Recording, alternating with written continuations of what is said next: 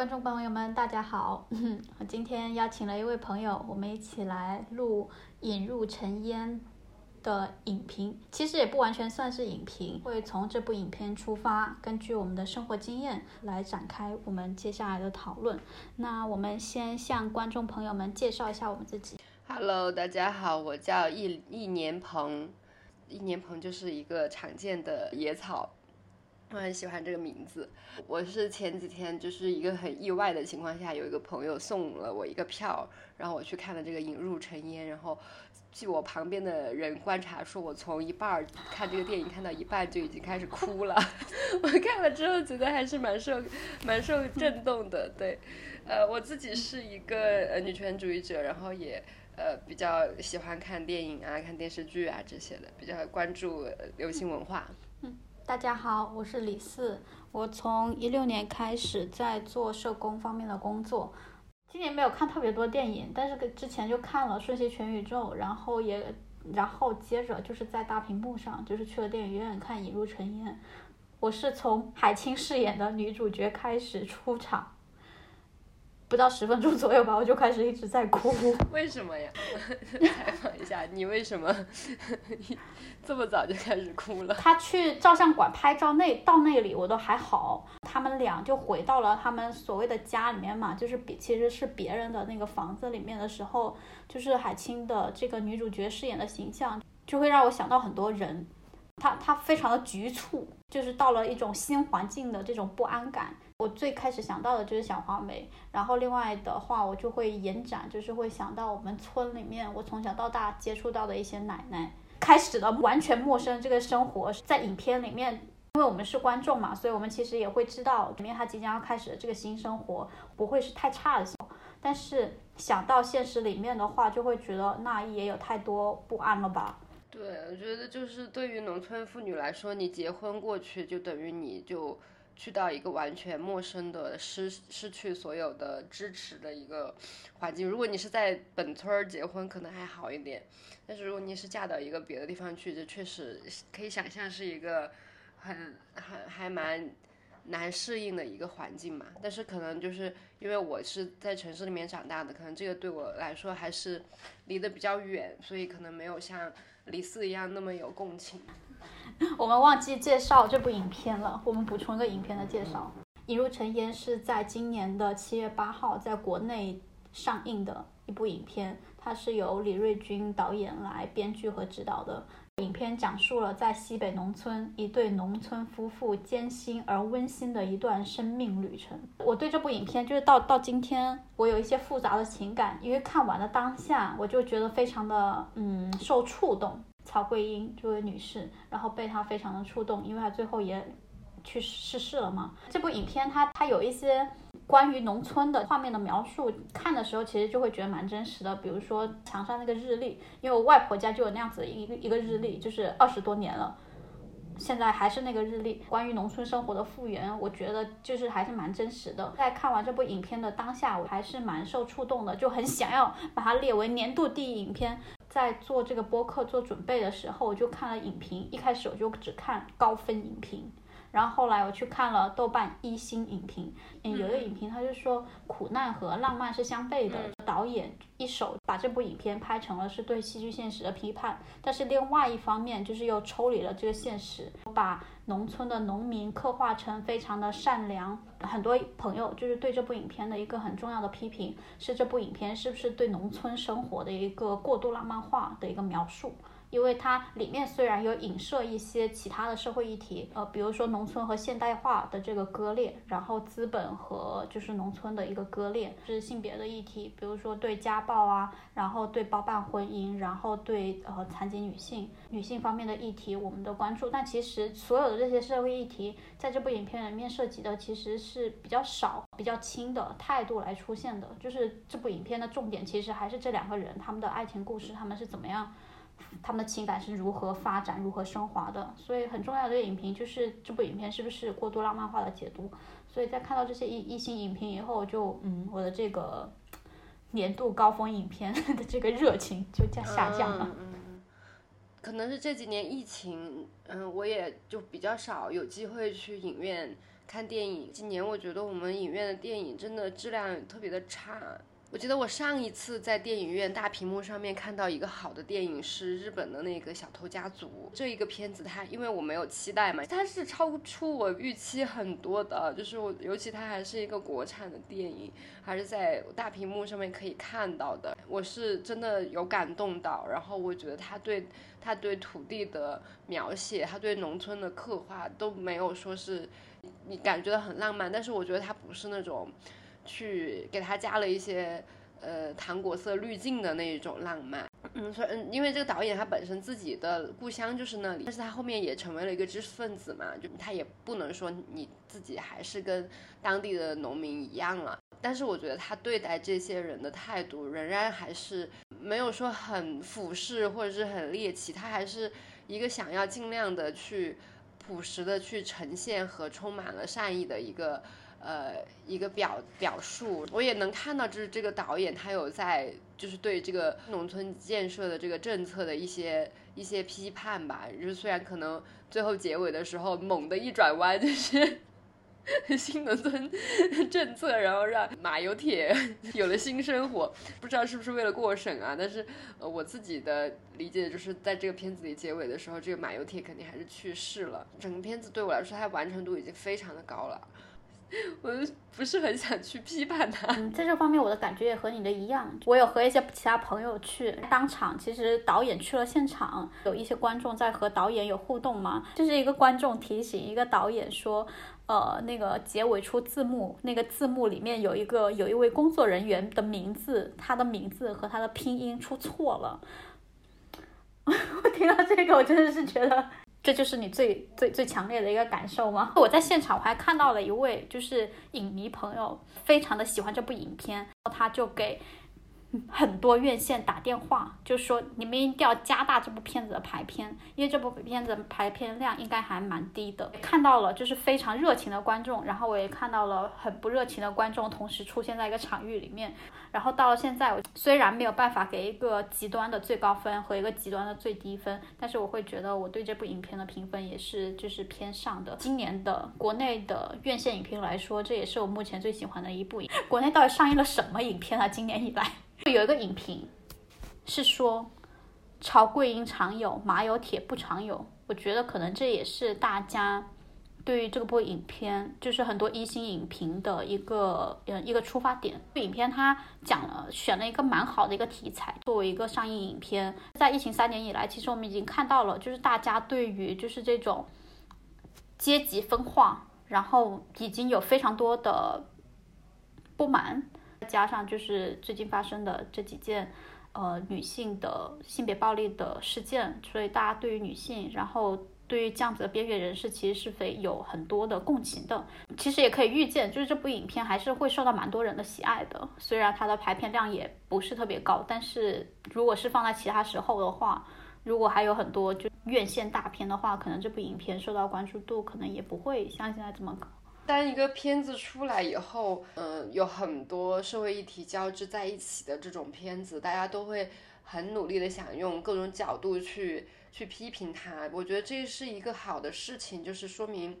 嗯，有很多人在关心很多议题，特别明显的就是大家在关心性别议题，呃，在关心阶级，在关心残障，在关心农村，要让自己关心的议题被讨论，只是因为大家就是。呃，很很热心，呃，很想要让这个呃电影可以辐射到的话题被呃更多的被看到吧，对，很会很认同其他的一些人，他们呃对这个片子，他可能会通过自己关注的这些议题的视角，对他有一些呃批判啊之类的，我觉得是。OK，很棒的。然后，但是我自己可能会觉得好累哦。我想放个假，我只想去欣赏一下这个片子。像李四讲的，就是今年我们真的经历了太多剧烈的愤怒，在这个片子里也能看到这些事情的影子。但是，我觉得它它里面的就是这两个角色，他的对生活的态度，然后那个土地给予人的那种安全感，以及他们。的感情连接，还有那一种生活，就是这这种很朴实的生活里面的一些浪漫，我觉得这些东西就是感觉像是让我还可以忍受这一切，忍受就是现在很糟糟糕的生活的东西。叫马有铁去抽血的那一段儿，然后他还去了，然后他们两个就被这些人欺负的样子，我就觉得啊，为什么这个时候没有出现一个天使，没有出现一个上帝去拯救他们，或者是去介入他们的生活，或者是给予他们，就是感觉他们收到的善意特别少。为什么没有一个强有力的介入，可以让他们的生活变好起来，就会有这种强烈的期盼。但是回到我们的生活里面的话，又会觉得。可以期待生活是有这样子的善意的吗？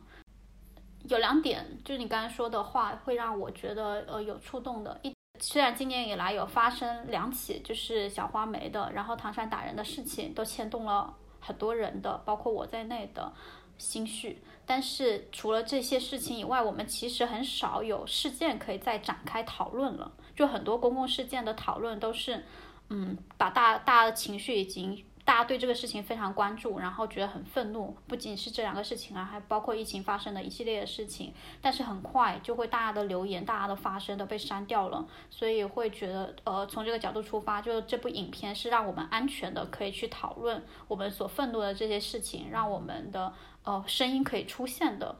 事情。另外一个角度上来说，就是我也会觉得，就是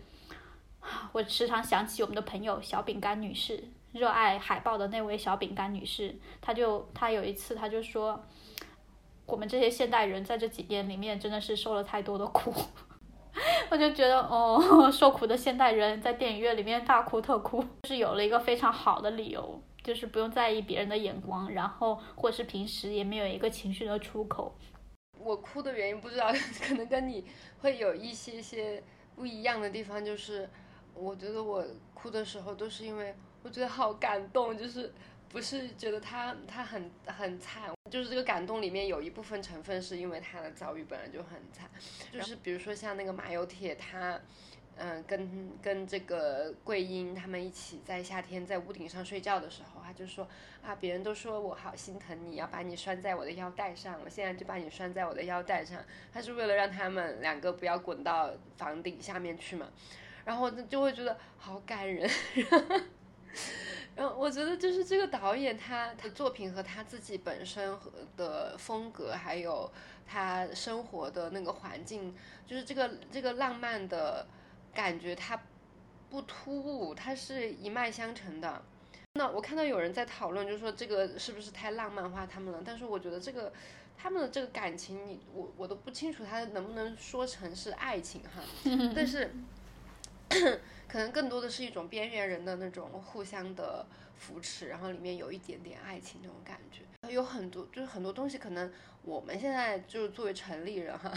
就像我这种城里人，可能对浪漫的那种想象就就就会是。呃，非常恶心的那一些东西，就是呃，过一些消费节呀，玫瑰花呀，巧克力呀，然后很顺，霸道总裁和大美女啊之类的这种东西。但是我觉得这些东西其实它是属于浪漫爱，而不属于浪漫。但我觉得这个片子它是浪漫的，就是这个导演他讲他们这个村儿叫花墙子村嘛，然后他就说为什么是花墙子，是因为他们那个地方就在。呃，那个河叫什么河我忘了，反正在古代就是弱水，就是弱水三千，只取只取一瓢饮的那个弱水旁边，然后很多人就会从那个河边去拿泥巴来建房子、建墙，然后因为那个呃河边长了很多的草和花，所以他们用那个泥建出来的墙就是有花的墙，它就是花墙子村。然后我听了就我就哦，好浪漫，就是一种那种又又很农村又很诗意的一种。浪漫，然后还有他说他这个姨父就这个演员嘛是他的姨父，然后他为什么要拍这片子是呃起源于他姨父捡了一个石头，然后就自己磨磨磨磨磨给自己的女儿做了条项链，刻着他的名字，然后我觉得这个也很浪漫，就是他是他不他不是那种很做作的，就是我要拍一个什么。呃，想象中的乡村爱情啊什么的那一种，我觉得他这个浪漫是自然的，是说得通的。包括它里面的很多的就是这两个人他的话很少，然后嗯，他又你又不能让他就是太过于。文绉绉的，但是他们讲的话又又意象啊什么的又非常的诗意。就比如说他们说我们现在种这个秋菜，就把脚印长到了这个地里什么的，然后就是有很多的细节，都让我觉得特别的浪漫和感动。对我觉得这个是让我哭的一些地方。我们现在在这里用“浪漫”这个词，嗯，不代表它就是一个特别好的或者是特别不好的一个词。十分影评里面也有人用了“浪漫”这个词，觉得太好了。一分影评里面也只有人用了“浪漫”这个词，说这部影片是过度浪漫化的解读。不好。对，但是比如说我们把这个浪漫换一下，换成另外的词，呃的话，我们可能会容易接受很多。因为比如说我刚才在你说的话里面有听到的，其实就是呃我们对于生活的非常强烈的这样子的热爱。我觉得我们还是会有这样子的期盼的，就是。嗯，比如说，如果我们当然他这是描述的是一男一女一对夫妻这样的爱情故事，但呃，虽然我们对于异性恋的爱情故事也有非常多的批判，如果只是回归这两个人一个非常大的困境里面，就是这两个人还是相互的相守相依的话，就会觉得还确实是很让人感动的。就是比如说影片里面，就是还有就是他给他用那个稻谷在埋有铁，用稻谷给桂英的手上，就是做成一朵压出一朵花呀。然后他们取水，但是就把蝌蚪给放走了呀，要给燕子留个窝呀，就是，嗯，对，就是感受到他们对于生活的，对于其不管是对于稻谷的，还是对于其他生命的这样子的敬意，我觉得这样子的敬意是就就也没不是错的呀，就是我们当然希望是有更多这样子的人的。我我觉得我觉得有一个批评就是让我觉得非常复杂，就是那个一手。抓住了现实的题材，但是另外一手又对于是现实的批的剥离，我觉得确实很复杂。因为在这样子一个非常我们看起来非常现实的，我们相信它就是会在中国的乡土发生一个故事里面，但是我们又不相信，就是这两个人就是一男一女会产生这样子的情感，可能大可能会有，但是我们就会觉得那是不是非常的少？因为可能这几年我们嗯或者大众关注的。能够被大众熟知的，其实都还是非常惨烈的性别暴力的事件的。对对，我觉得可能就是还是马有铁这个人物太不真实了。他真的是一个很好的人，你想一下这个这个角色，你会觉得他作为一个特别被剥削的一个一个人，就感觉他非常的呃善良，被他的哥哥就是一直当免费的劳动力来用。然后后来又要赶他出去，他就一直非常的任劳任怨，他就像一个驴子一样，他就像一个驴一样，对这个角色。然后他对他的驴也很好，我觉得可能他就是他，包括他后面放他的驴走的时候，跟他的那个驴的对话，你也可以很明确的知道说，他把那个驴跟他自己就是当成是一个同类，就是你被人使唤了这么久，你为什么还不走？然后。嗯，他有的时候也会用他哥哥攻击那个驴和攻击他的那些话，然后来说，对，但是总的来说，他是一个呃，就是很任劳任怨、很善良的人，而且他面对那个村里的有钱人让他捐血的时候，其实他也还是很善良的去帮他了，因为他自己是那个熊猫血。我有的时候会想，这是不是因为他作为一个很边缘的人，所以包括他。不要别人送他的礼物呀，他一定要把钱算清楚。他借了东西一定要，呃，哪怕只是说一句，他一定要还。有有的时候我在想，这是不是一个就是类似于那个模范少数少数族裔一样的一个概念？就比如说你是回族人，你在一个汉族的一个城市，你就你开一个店，你就一定要特别特别的干净，不然就是如果你的所作所为好像就代表了你整个整个群体，如。别人可以不干净就没关系，但是如果你，呃，做的不够那么优秀的话，然后你就你就可能会被针对。我就有的时候会想，是不是马有铁这个人物是因为他作为一个很边缘的被欺负的一个人，嗯，然后他就更加的要，就是他他他什么都没有，但是他有什么东西是他可以拥有的呢？就是他要拥有那个道德上的。那个东西就是他，他要是很善良的，很守很守诚信的，很任劳任怨的。我觉得这个是他他，呃，这个我是从这样的方面去理解的。然后，但是他对这个桂英呢，我就觉得他对桂英也非常的好，就像他对那个驴一样。我我不知道，就是在呃农村的这样的一个非常受欺负的一个边缘的男性，他去真的有一个比他更弱势的一个女性，他是不是也可以做到这样？但是我相信可能是有这样的人的，但是 觉得他真的也有点好的不现实。这两个其实还是虚构的两个人物嘛，他们就是拥有很多美好的品质啊，就是观众真的很难去讨厌他们。只不过在讨论的是在现实生活里面。嗯，存不存在这样子的人？也就在我的生活里面，我我确实也没有看到马有铁这样子的这么如此好的人。但是桂英倒是挺多的。对，桂英非常常见，不管是在新闻里面，还是在我们的生活里面。我老家就是我爷爷奶奶家，就是其实也是在村里面。然后我妈妈就现在还在村里面，就是也在呃种田呐之类的。我们家住在镇上，但是每年其实都会回村里面，就是。我们村儿离我们就一个小时的车程吧，不是不是太远。看曹桂英的时候，就会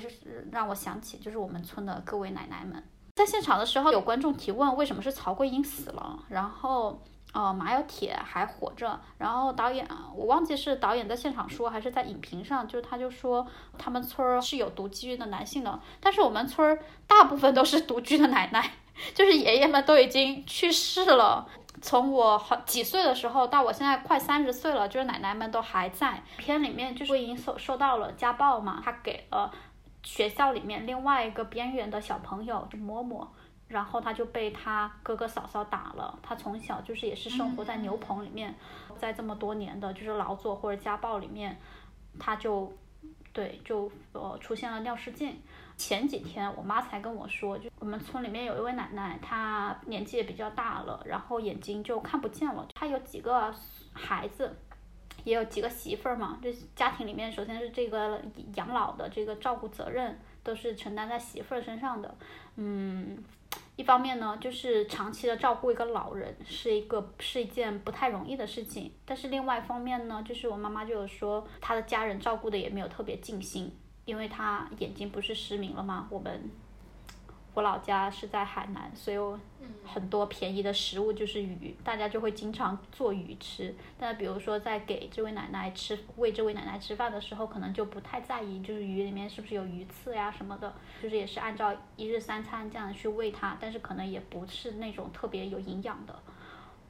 或是像影片里面像马有铁对桂英一样非常无微不至的这样子的照顾的。然后就有蛮多老人就在这样子的情况下就死去了，嗯，外人可能就会觉得说，哦，也没有完全的不管，就是他的家人也没有完全不管他。但是如果再细听这样子的故事的话，就也觉得他们其实并没有受到就是精心的照顾照料。对，在听到的时候也会觉得说，这其实也是一种家庭暴力吧，或是家庭虐待，或是就会觉得还蛮痛心的。然后就是他这个。他对这个农村的村子里的人哈，可能就是，呃，也没有什么特别坏的人，就是你没有看到那种大恶人，就可能最坏的就是他的三哥马有同，呃，很虚伪，就跟他说，哎呀，你大侄子结婚了呀，不好意思没有叫你，然后就是有些吃的还能吃，就给他提一些剩菜，然后就会问他说，哎，我们你你那个低保户可以有名额免，就是。便宜的买房，然后我我当时看就是这个房肯定是给他大侄子住的，然后就只是占了他一个名额，但是就是他他这个呃对村里的这些人的描述，我觉得也还是蛮可信的，就是因为我我当时一起去看电影的有个朋友也是农村长大的嘛，他就说啊这个就很像他们村儿，就是大家好像嗯其实也没有什么特别坏的人，但是呢就还是会有一些大大小小的这种。欺负，嗯，就是这种也会有人要欺负另外一个人，对，其实像我，我外婆他们，就是他们还在农村的时候，也是就是，呃，会经常被邻居欺欺负，然后也会，实际上你觉得那个那个人做了特别特别恶劣的事情吗？可能也，也就是像那个让。拉别人去抽血的那个人，或者是他三哥那样的事情，但是实际上承受下来的话，像马有铁他们，呃，和桂英这样子成，哦，我觉得桂英的哦，桂英的哥哥和嫂子可能才是最坏的，因为他们是把他关在牛棚里面，呃，还要暴力对待他的，这个这个不算不算在 我讨论的范围。就是如果就是只是像马有铁的那个亲戚他们那样子的话，其实那样下来，像马有铁，呃，他们的处境也也已经非常非常的艰难了。我觉得桂英就更惨。从我小时候开始，我们家已经在镇上生活了嘛。虽然也是最近十年可能才有自己的房子，我奶奶也生了很多个儿子。到前几年，我奶我我的奶奶一直生活在乡下，但是到前几年为止，前五年吧，我奶奶都住在一个没有光的一个房子里，一个木头的房子，土就是地是土的，所以下雨的时候，因为海南也非常经常下雨嘛，土地会非常的泥泞，然后他的床就会滴水，就是瓦的。瓦的顶，然后就会滴水下来，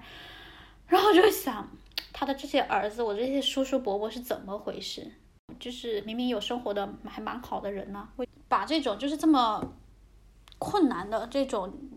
照料责任，就是完全的回归到家庭，完全回归到个人。比如说像桂英这样子的女性，如她这个成长过程里面，她是否就是受到了？足够的医疗资源的照顾。就这部影片里面蛮多话都还蛮戳人的，就是他们两个不怎么讲话，但是他们两个人一讲话就是想要流泪。他就说：“哎呀，我都没有想过我的生活还可以这么好，还可以碰到一个，还可以碰到一个对我这么好的人，我还可以有一个家。”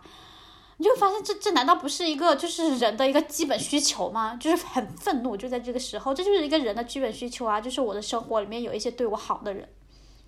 我也在努力生活，我值得一个房子，或者是我值得有一个安稳的一个居所，但是就是没有，就是非常的颠沛流离。嗯，这这已经就是完全不是个人的困困境了，这个就是一个结构性的困境。像桂英和和马有铁他们俩，你你我就会看的时候就发现，嗯，对他们来说，土地是充满了安全感的，就可能对像我们这样子的一些。呃，五谷五谷不分的 城里人来说，很烦的，就是所谓的真的浪漫呃浪漫化农村的，就是那些觉得啊，我要去过那种田园牧歌的生活啊，我现在不想上班了，我要去农村，我去租一个租一个地，然后我去隐居，然后想你隐居得了吗？你受得了天天晒那个日头，然后每天割麦子吗？你想什么呢？然后你可能就是让你开个拖拉机每天割麦子，你都受不了，你都觉得累，然后那是体力劳动，但是。但是对于桂英和马有铁来说，只要他们离开了他们亲戚的暴力和剥削之后，这个土地对他们来说真的就是非常温柔的、非常公平的一个所在。就是像那个马有铁说的，不管你是谁，然后你给这个这个地种下一包麦子，来年他就会还给你很多很多。嗯，这只要是不不是其他的人去剥削他们啊，就比如说把他们从房子里面撵走啊之类的，然后他们马上就可以从就是从泥土里面去造造一个新的家。比如说像桂英，她已经是一个残障女性了，但是她仍然是有劳动力。只要给她一个稍微好一点的一个环境，她们还是非常的有智慧。就包括她们去修房子啊，怎么想要怎么用驴子来帮自己呃拉重物啊什么的，她们其实就在这种条件下，她都可以过上一个很幸福的生活，就是有家有自己的家，可以吃饱什么的。但是他们的所有的这些不停的努力和产出，让他们过得不好的都是其他的人，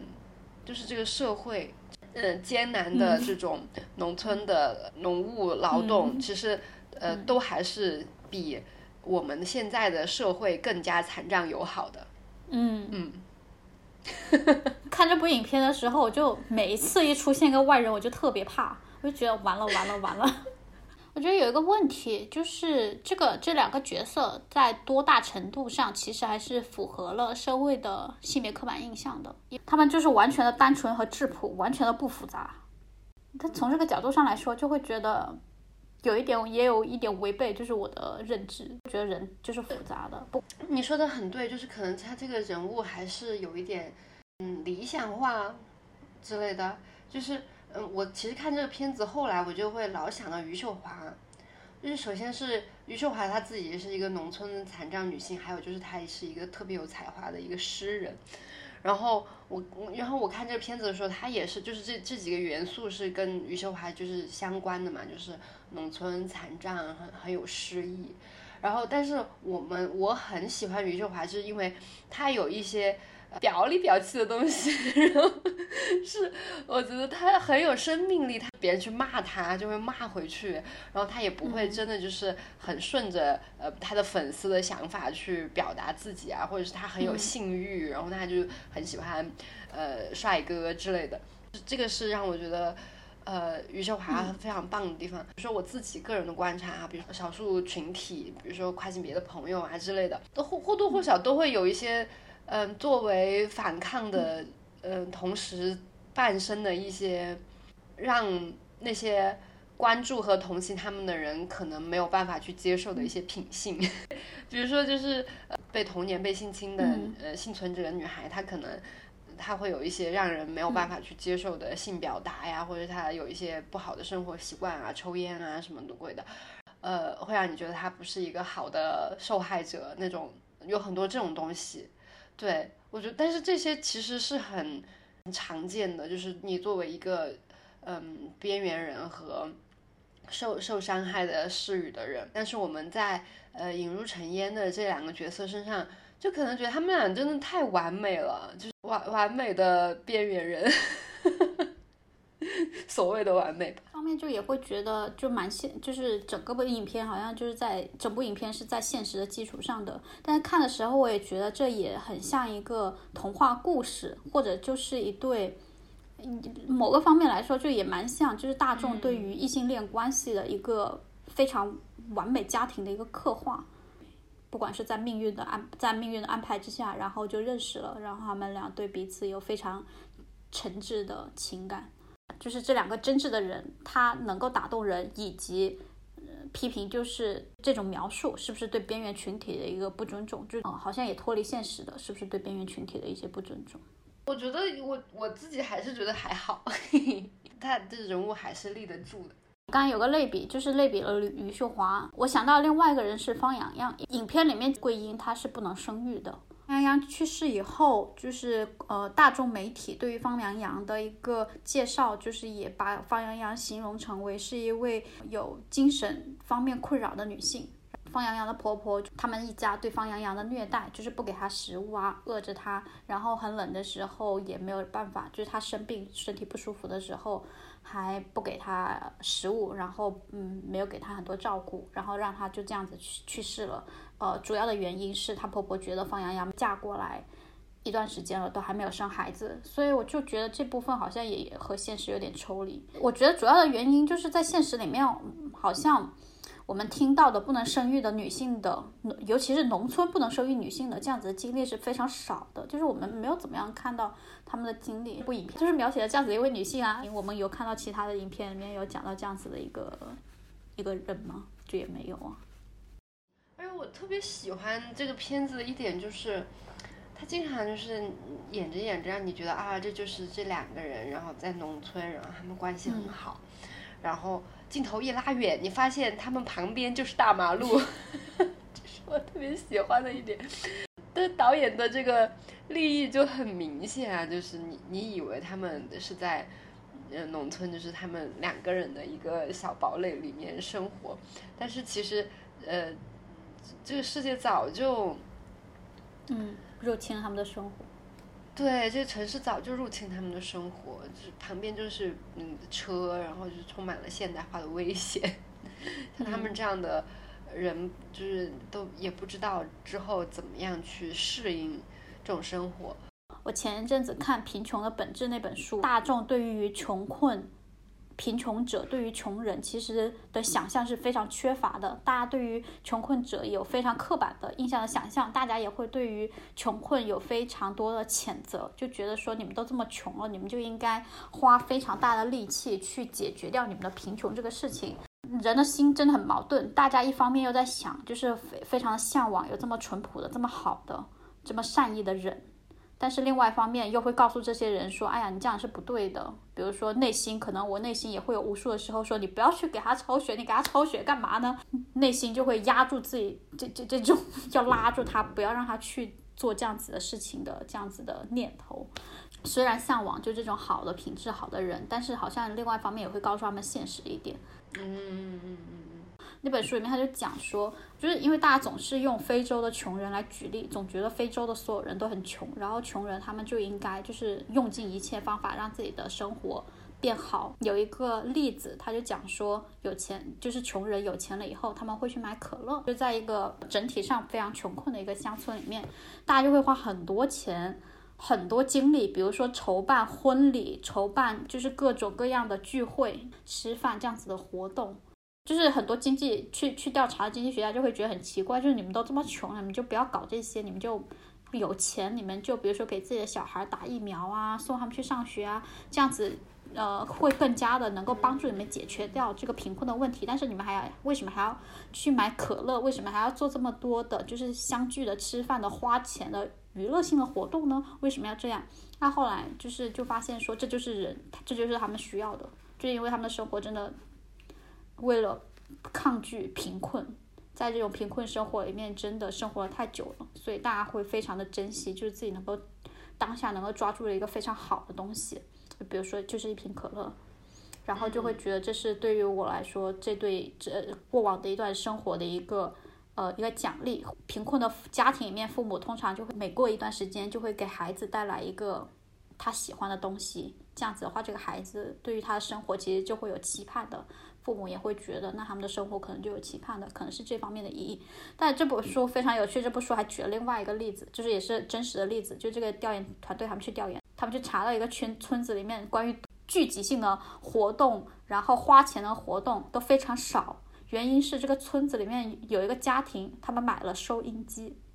他们没有钱，他们非常的穷，但是他们就是凑钱买了一台收音机，然后到了一个时间，大家就过去听这个声音，获取外面的信息，让他们的生活里面有一些丰富性的资讯，这个对于他们来说是很重要的。所以，比如说刚才有提到这些花钱的、娱乐性的，或者是一起吃饭这样子的活动，也是必须的，就对于他们生活来说，这。唉，回到生活在疫情之下的我们，我就会发现，我最近也有一个和你一样的习惯，就是我今天也是在家，在在房子里面一天了，然后到了下午的时候就觉得不行了，我必须出去走一下。然后虽然出去是自己一个人走了一下，也会觉得就是好很多，就是有一些出门的、和人交流的、得知资讯的、获取新鲜的事情的这样子一些渴望在的，就是所以可能桂英也会需要一个电视机。就他们俩还是特别的。理想的农村边缘人，马有铁啊，非常的有计划。嗯，农民可能辛苦了一整年，卖了收获的麦子，还了钱之后，就只剩下一千多块钱一年，这很真实。然后，但是马有铁就是他很有计划，他就知道说啊，今年我给你买个电视，明年我们有钱了，我就带你去看医生，这已经非常的有计划。对，就会，而且他们在建房子的时候就想。天呐，这个房子建得成吗？就是他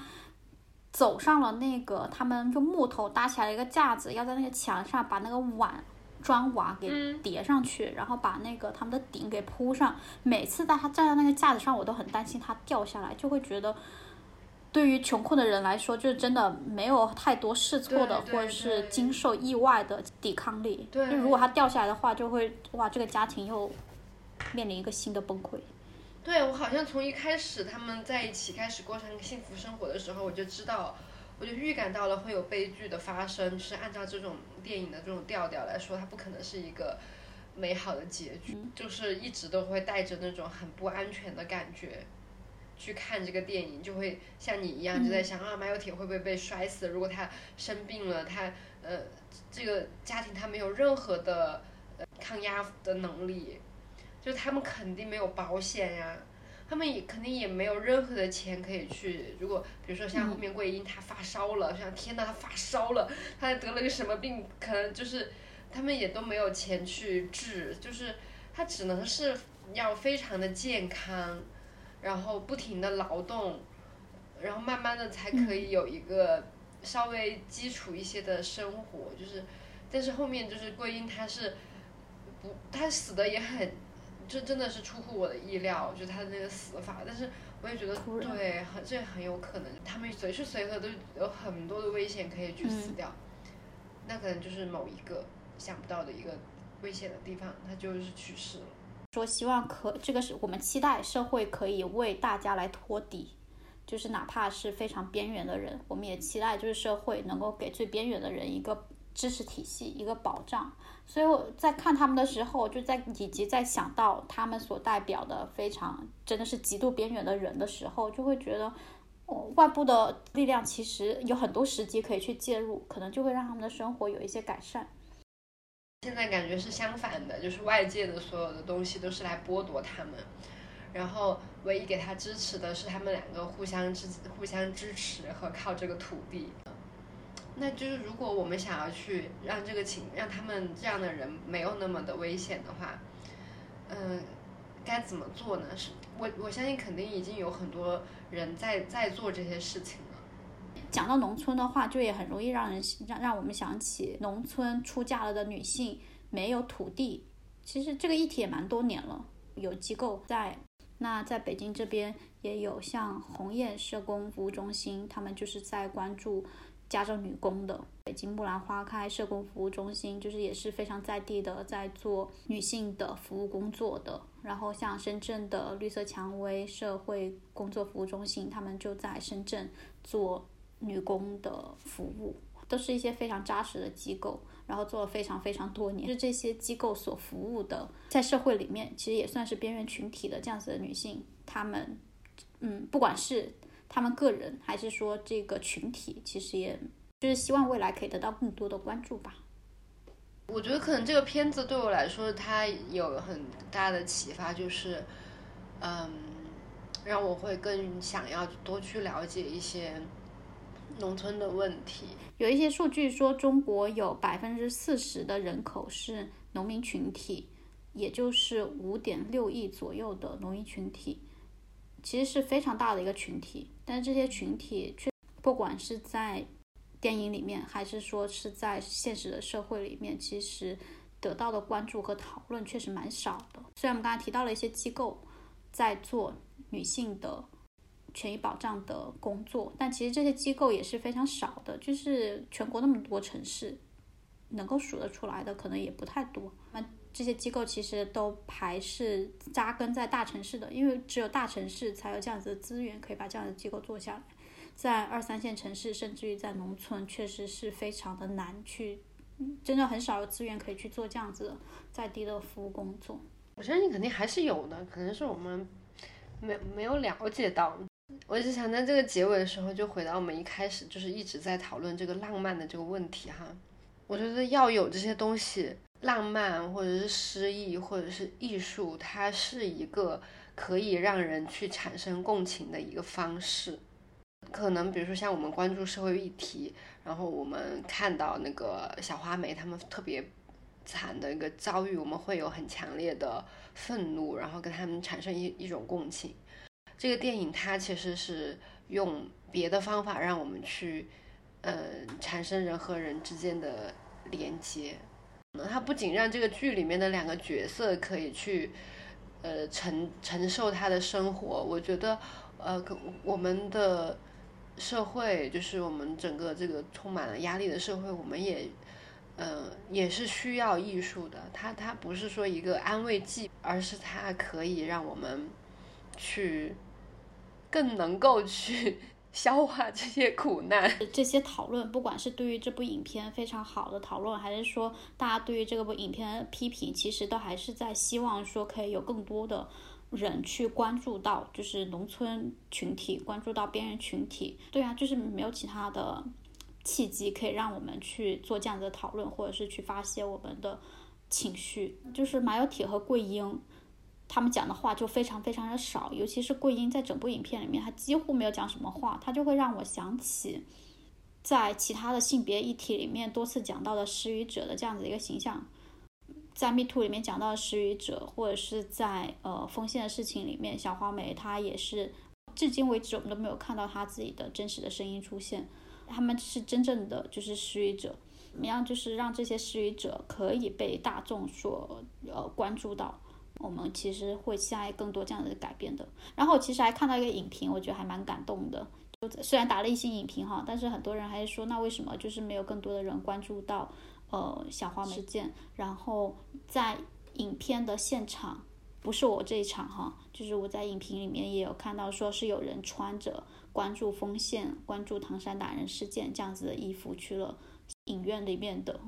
不仅局限于互联网，大家真的有在自己的生活里面，就是去探索更多的可能性。嗯，那我们今天的播客就到这里了，观众朋友，下次见。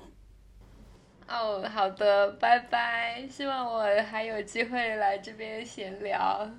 如果你愿意的话，肯定就会有。